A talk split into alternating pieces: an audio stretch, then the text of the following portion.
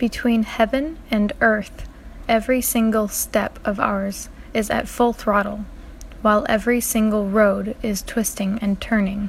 There is no constant view.